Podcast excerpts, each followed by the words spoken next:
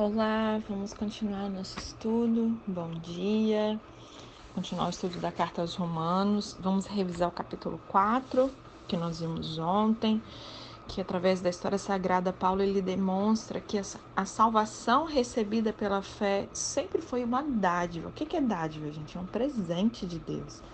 Né? E a justiça ela foi creditada a Abraão ali porque ele creu em Deus, não era pelo que ele fazia, é pela fé que ele teve em Deus. Davi ele também declara que é bem-aventurado o homem a quem o Senhor jamais imputará pecado.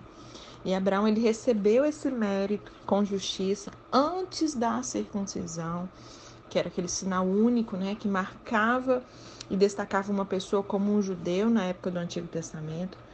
E assim os gentios, eles podiam olhar a experiência de Abraão como um precedente, porque se ele tivesse recebido isso pós-circuncidado, era um tanto complicado, né? Mas por ele ter sido antes, isso já prefigurava ali essa, essa palavra chegando até nós, né? Também incluindo os gentios nisso aí. E ademais, desde que as promessas concedidas a Abraão e transmitidas a Israel, seu descendente, elas estão fundamentadas na fé, não na lei.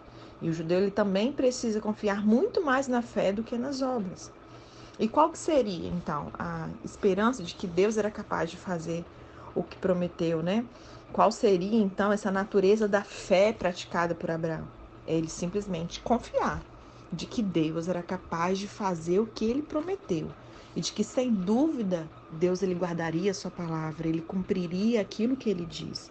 Quando nós cremos na promessa da salvação de Deus em Jesus, nós também alcançamos o merecimento com a justiça que não praticamos e que jamais poderíamos alcançar por nós mesmos. Amém?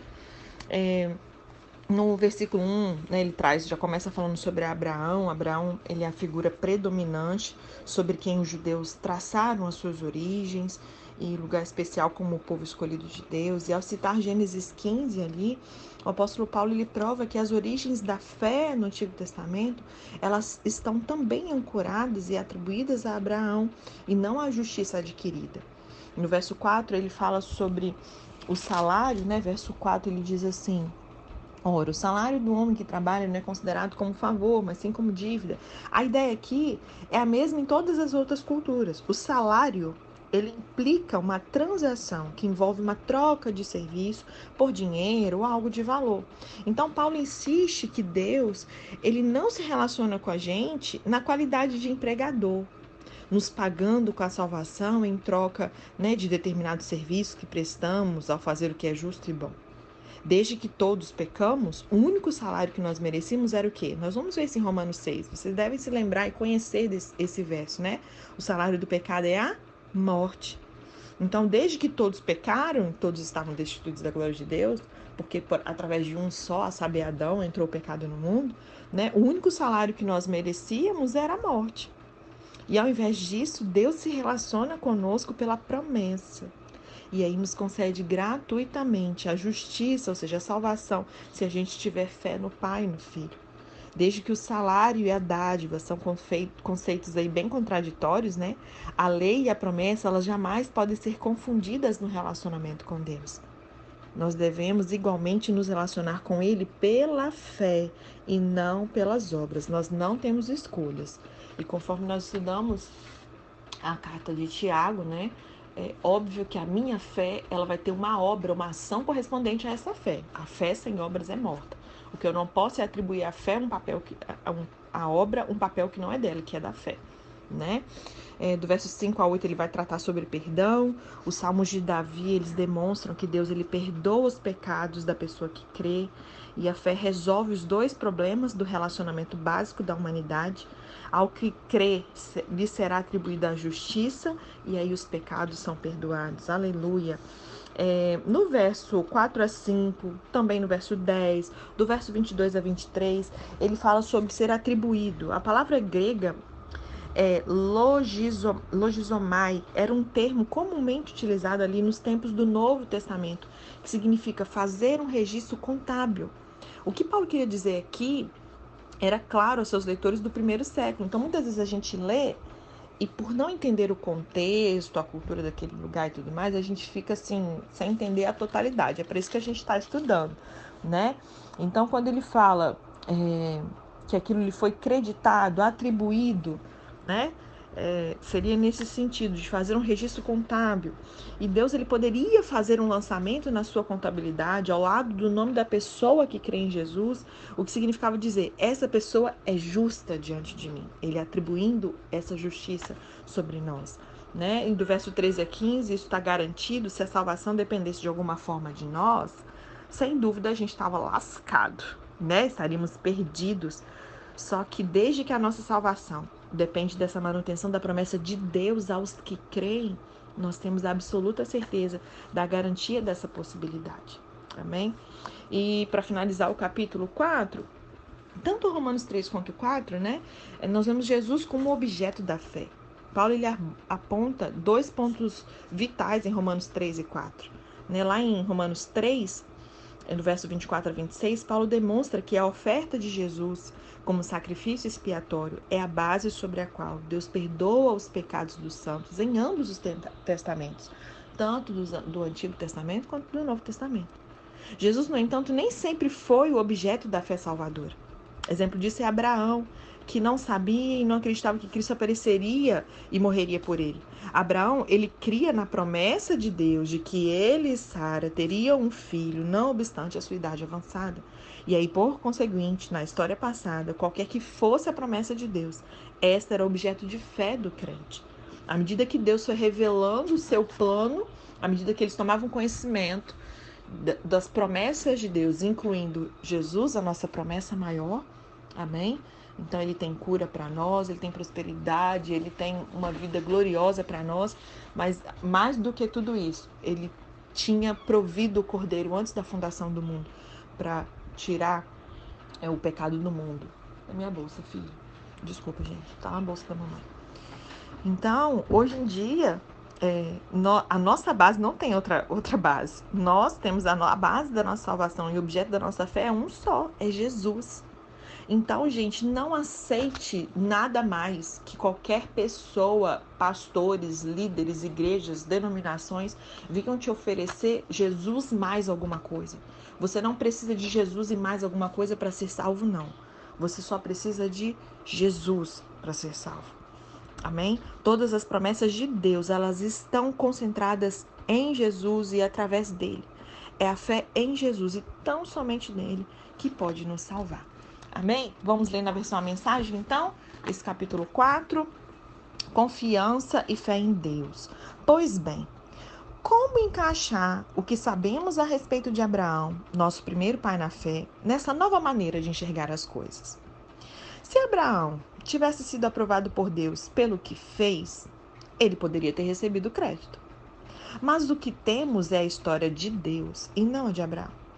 Assim, nós lemos nas Escrituras: Abraão participou do que Deus fez por ele, e isso foi decisivo. Ele acreditou que Deus podia torná-lo justo ao invés de apelar para a própria justiça. Aleluia.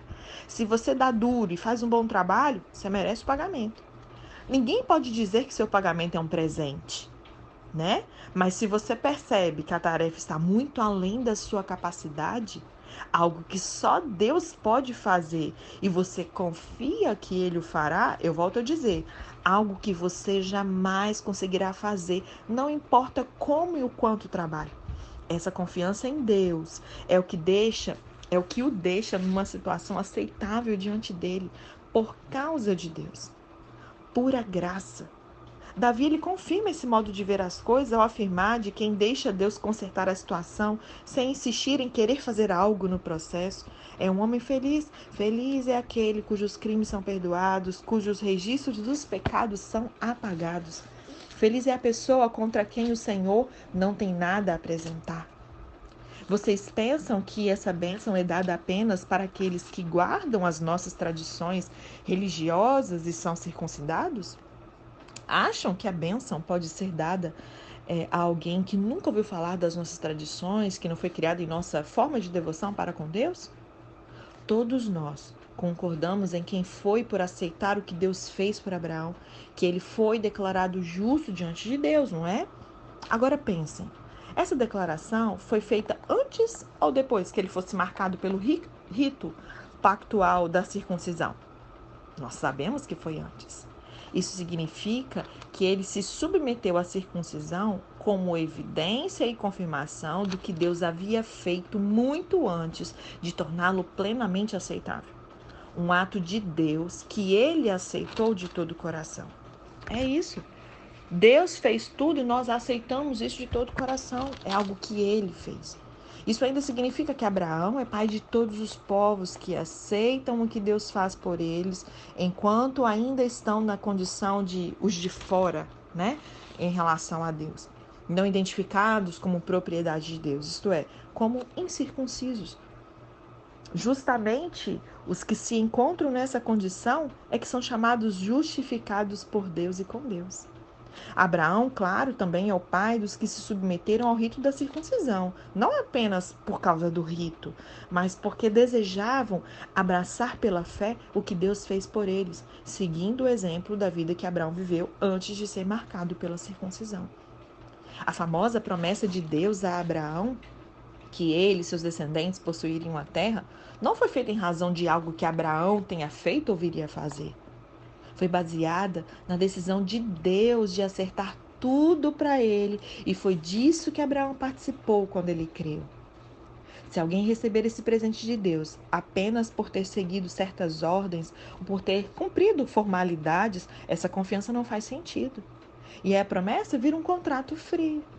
Seria um acordo comercial e não uma promessa santa. Um contrato cheio de pormenores, elaborado por um advogado detalhista, pode resultar em obrigações que você jamais seria capaz de cumprir. Mas se não há contrato, apenas uma promessa, e é uma promessa de Deus, você não pode quebrá-la. É por isso que o cumprimento da promessa de Deus depende inteiramente da confiança que nós depositamos nele e em seus caminhos e de que o aceitemos e a tudo que ele faz. A promessa de Deus chega como um presente, é o único modo de garantir a participação nela, tanto os que guardam as tradições religiosas, se referindo aos judeus, quanto aos que nunca ouviram falar delas. Por quê? Porque Abraão é o pai de todos nós. Ele não é só pai do judeu. Ele não é nosso pai racial. Isso seria ler a história de trás para frente. Ele é o nosso pai na fé. É o exemplo clássico da fé bíblica é Abraão, né, gente? Abraão ele estava vivo para a atividade de Deus na sua vida e essa vivacidade foi a sua fé. A resposta heróica que Abraão deu a Deus fez que o seu nome ficasse conhecido por toda a história da humanidade como um exemplo do que significa ter fé. Mas, como exemplo, Abraão nos mostra algo mais: que a fé não é uma simples questão de resposta. É mais uma questão de onde está o foco da resposta. Pega isso, gente. Pelo menos metade da grandeza da fé de Abraão está no fato dele ter percorrido seu caminho no panteão dos deuses babilônicos, cananeus e egípcios. Ele viveu períodos consideráveis entre esses povos, ele veio do meio de um povo idólatra. E ele ouviu cuidadosamente e tempo bastante para ele poder escutar a voz de Deus, que lhe dizia uma palavra nova, a que ele resolveu responder quantos deuses havia ao redor, mas quando ele ouviu a voz de Deus, ah, amados, ele deu um foco dessa resposta mudou. Nós enfrentamos hoje um conjunto semelhante de deuses, é ou não é? Bolsa de valores, indústria de publicidade, indústria do entretenimento, cada um deles exige uma resposta. E aí eu te pergunto, a qual dessas vozes nós ouviremos? E aí como nós responderemos a cada uma dessas vozes? Abraão, ele nos mostra o caminho. Ele nos mostra não apenas o que é a fé, mas como vivê-la em meio a Babel de vozes que nos chamam na nossa vida diária. Essa é a nossa realidade, não é diferente da de Abraão. Chamamos Abraão de pai não porque Deus é, lhe tenha dado atenção por ter vivido como santo, mas porque Deus agiu em Abraão quando ele não era ninguém. Entenda, gente, não é porque Abraão era especial, Abraão era diferenciado e aí Deus o escolheu. Não. Como eu disse, se você estudar a história de Abraão, as suas raízes, entende? Ele pega. Vou dar um exemplo aqui. Eis alguém que vos fala. Ele pega alguém do lixo, alguém que não é nada, para tirar alguma coisa de bom. Ele que bota isso de bom, não é nem da gente, não é o que nós. É ele que bota. É ele que faz sair algo de nós, é o que ele mesmo nos dá, né? Então foi Deus que o fez assim. Deus agiu em Abraão quando ele não era ninguém. Se você acha que você é um ninguém, saiba que você então tem um alvo gigante na sua testa. Deus para te acertar em cheio, porque ele gosta é desse. Aqueles que são muita coisa, já é muita coisa, não precisa de Deus, né? Mas nós, que muitas vezes estamos assim naquele estado de falar assim, rapaz, não sou ninguém, tem nada que presta. Então ele fala, hum, é esse aí que eu preciso encher, é esse aí que eu quero usar, é esse aí que eu vou moldar, é esse caráter aí que vai ficar igual ao meu. Amém? Não é o que nós lemos nas Escrituras, o que diz é, que Deus diz a Abraão: farei de você pai de muitos povos? Abraão foi primeiro chamado de pai e depois se tornou pai. Por quê? Porque ele ousou acreditar que Deus faria o que somente Deus podia fazer: levantar os mortos para a vida. E com uma palavra, trazer algo à existência a partir do nada. Deus é mestre nisso.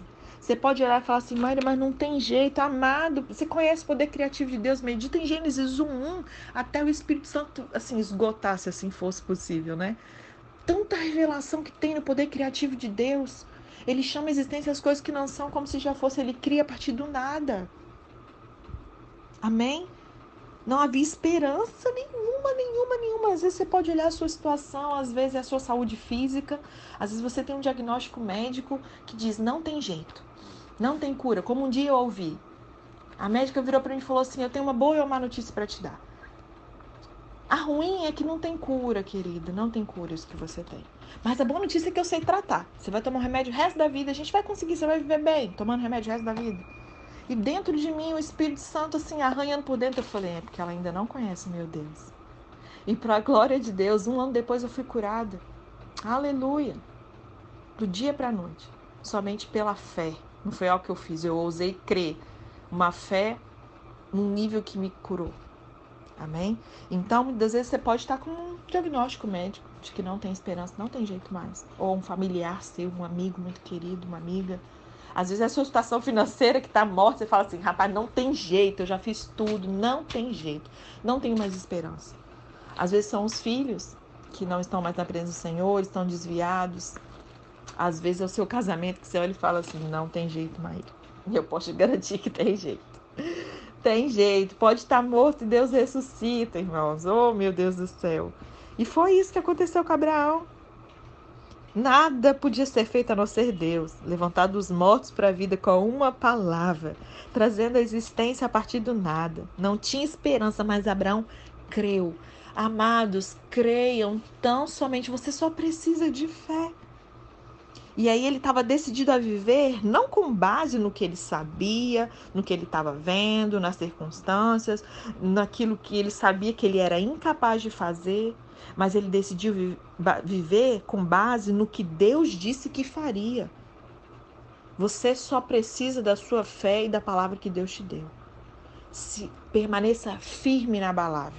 Eu queria recomendar uma ministração para poder aumentar a sua fé com relação a isso. Procura aí no YouTube é fi, inabaláveis, firmes e inabaláveis, ou é inabaláveis o nome da ministração, de Eliezer, ok? Eu tenho certeza que Deus vai chacoalhar você por dentro e você vai se portar como o nosso pai da fé Abraão se portou aqui. Amém? Assim foi feito pai de uma multidão de povos. O próprio Deus declarou: Você terá uma grande família, Abraão. Abraão não ficou pensando na sua incapacidade, dizendo: ai, sem chance. Esse corpo de 100 anos nunca vai gerar um filho. Ele ignorou décadas de infertilidade de Sara e foi persistente. Gente, não é que ela era só velha, não. Antes dela estar tá velha, ela era estéril. O milagre era poderoso. Não é verdade? E não foi, ele não foi reticente sobre a promessa de Deus com questionamentos. Em vez disso, ele mergulhou na promessa e se fortaleceu. Ele ficou à disposição de Deus, certo de que ele cumpriria o que ele tinha dito. E olha o que é interessante, né? Deus ele não falou assim: olha, a partir de agora eu vou te chamar de Abraão.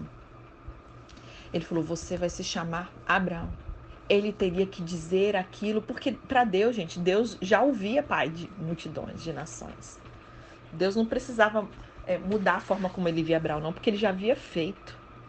Era Abraão que precisava mudar a imagem que ele tinha dele mesmo. Ele precisava é, declarar sobre ele em concordância com aquilo que Deus diz.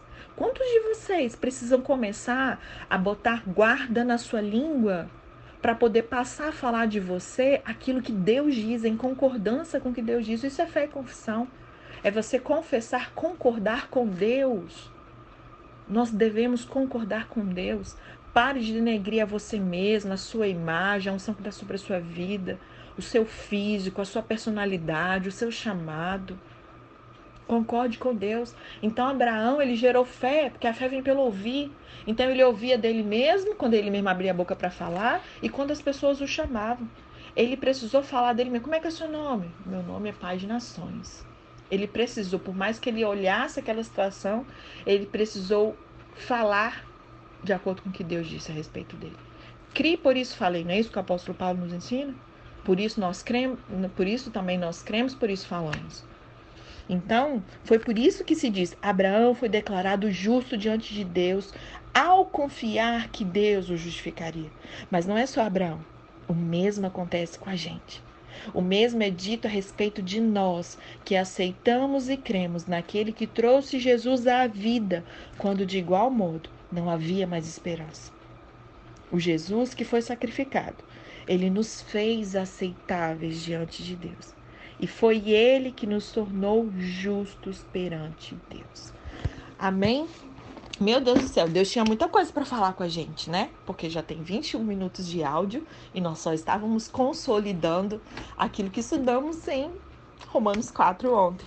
Como eu disse, não tenho pressa alguma em correr. Ai, meu Deus, li Romanos 4 ontem, hoje de novo, tal. Não tenho pressa. O que importa é nós recebermos tudo que Deus tem para falar conosco através das escrituras. Ler de qualquer jeito a gente já leu por muito tempo.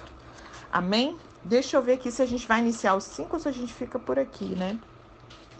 É, eu vou deixar os 5 para amanhã, tá? Vou fazer uma introduçãozinha aqui nos 5 é, e amanhã a gente continua, tá bem?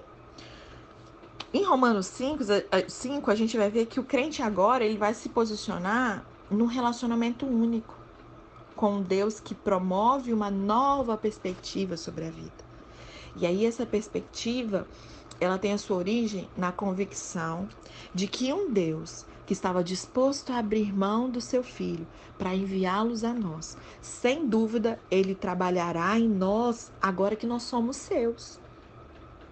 Que diferença Cristo faz em nossa condição? Paulo lhe resume com uma das passagens teologicamente mais importantes do Novo Testamento, a gente vai ler amanhã, ali do verso 12 a 21 de Romanos 5. E Adão, ele introduziu a morte e o pecado na experiência de todas as pessoas, levando a gente à condenação, liberando as forças das trevas, que tornou a vida humana pequena, infeliz. Só que não parou por aí, graças a Deus. Por outro lado, Cristo, como segundo Adão, ele criou uma nova raça de seres humanos, eu e você, justos e não pecaminosos, sustentados pela graça e não sobrecarregados pelo peso do fracasso. Vivo e não morto, para trazer esperança de vida, vivida na luz da santidade e amor de Deus. Em Jesus Cristo, todas as coisas se tornam verdadeiramente novas. Amém? Que Deus te abençoe na prática desta palavra.